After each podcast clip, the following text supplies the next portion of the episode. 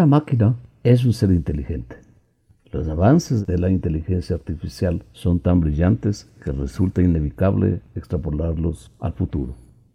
Estamos a un día de buscar en Google con solo pensarlo, o de llevar incorporada Wikipedia en un chip de acceso instantáneo para mejorar nuestra memoria perezosa, o que nuestra propia inteligencia de carne y nervios se vea multiplicada por mil, gracias a una red neuronal adosada al lóbulo frontal.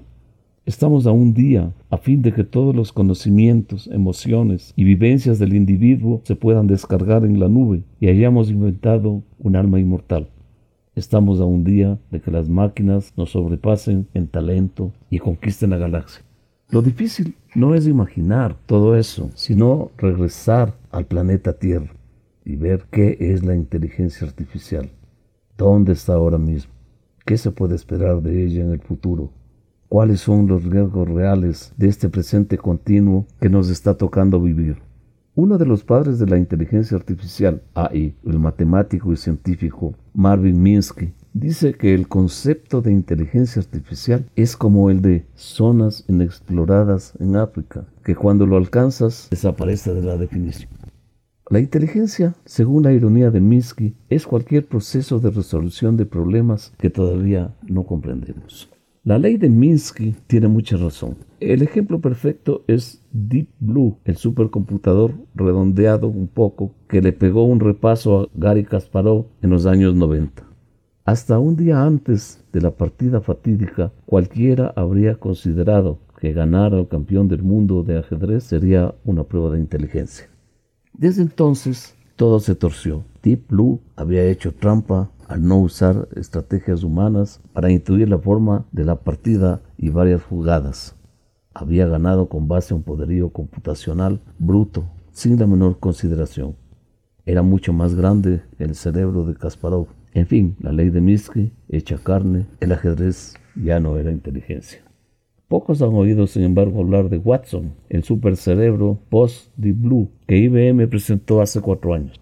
Watson resuelve un tipo de problemas mucho más complicados matemática e intuitivamente que el ajedrez. Es capaz de entender las preguntas de los crucigamas. Por ejemplo, la primera persona mencionada en El hombre de la máscara de hierro. ¿Es este héroe de un libro anterior del mismo autor? ¿Es eso inteligencia humana? Seguro que no, aunque solo sea por la ley de Miske. El test de Turing, en términos modernos, una máquina debe considerarse inteligente cuando por correo electrónico pueda hacerse pasar por un humano al chatear con un humano de verdad. Pero casi nadie cree ya en el test de Turing, ni en que aprobado demuestra inteligencia, ni que en suspendero demuestre falta de ella. Para engañar a un ser humano después de todo, no hace falta ser Sherlock Holmes. El asunto de mayor interés filosófico, sin embargo, no es si es posible construir desde cero una mente humana en solo nueve meses, si no es posible superarlo. Ese es el futuro transhumano o poshumano del que nos hablan los oráculos. Y en ese sentido es como uno, solo cabe recordar que el futuro ya está aquí. La capacidad y rapidez de cálculo de las máquinas supera a la humana ya desde hace varias décadas. Los experimentos y deducciones que hace hasta hace mucho habrían servido para un buen estudiante de bioquímica conseguir doctorado, son rutinarios para los robots en los laboratorios. El último prodigio de inteligencia artificial es un algoritmo que aprende a reconocer la escritura de 50 alfabetos, generando conceptos nuevos que hasta ahora estaban reservados al Homo sapiens. Las máquinas ya nos superan en muchos ámbitos.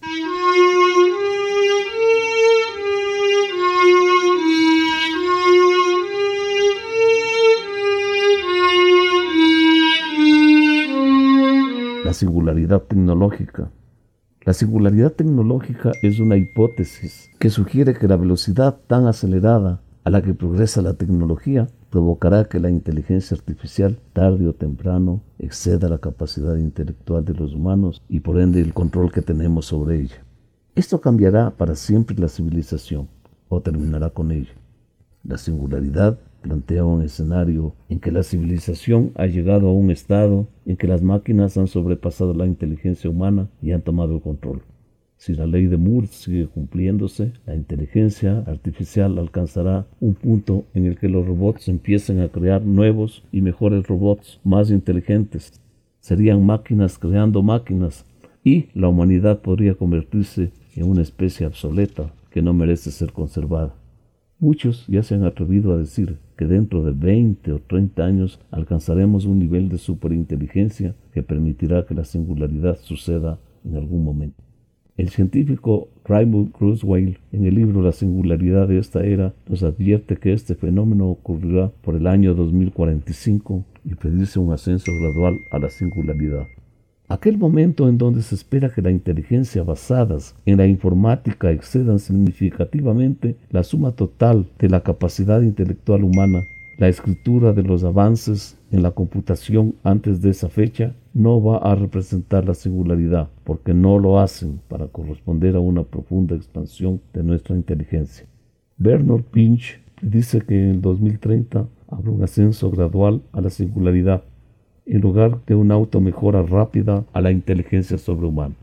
Para eso hay cuatro maneras en que la singularidad puede ocurrir. El desarrollo de equipos que alcancen una conciencia y posean una inteligencia sobrehumana. Las grandes redes de ordenadores y sus usuarios asociados pueden despertar como una entidad sobrehumana inteligente. Interfaces de humanos, computadoras, pueden llegar a ser tan íntimos que los usuarios razonablemente pueden considerarse sobrehumanamente inteligentes. La ciencia biológica también puede encontrar la manera de mejorar el intelecto humano natural.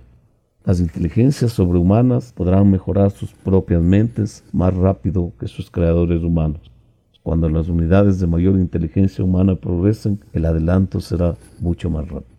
Este ciclo de retroalimentación de la inteligencia automejorada conllevará grandes cantidades de avances tecnológicos dentro de un corto periodo y la creación de la inteligencia sobrehumana representará una ruptura en la capacidad de los humanos para modelar el futuro.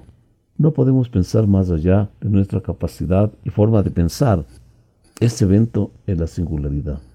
A pesar de que el progreso tecnológico se ha acelerado, está limitado por la inteligencia básica del cerebro humano, que no ha tenido ningún cambio significativo durante los últimos milenios.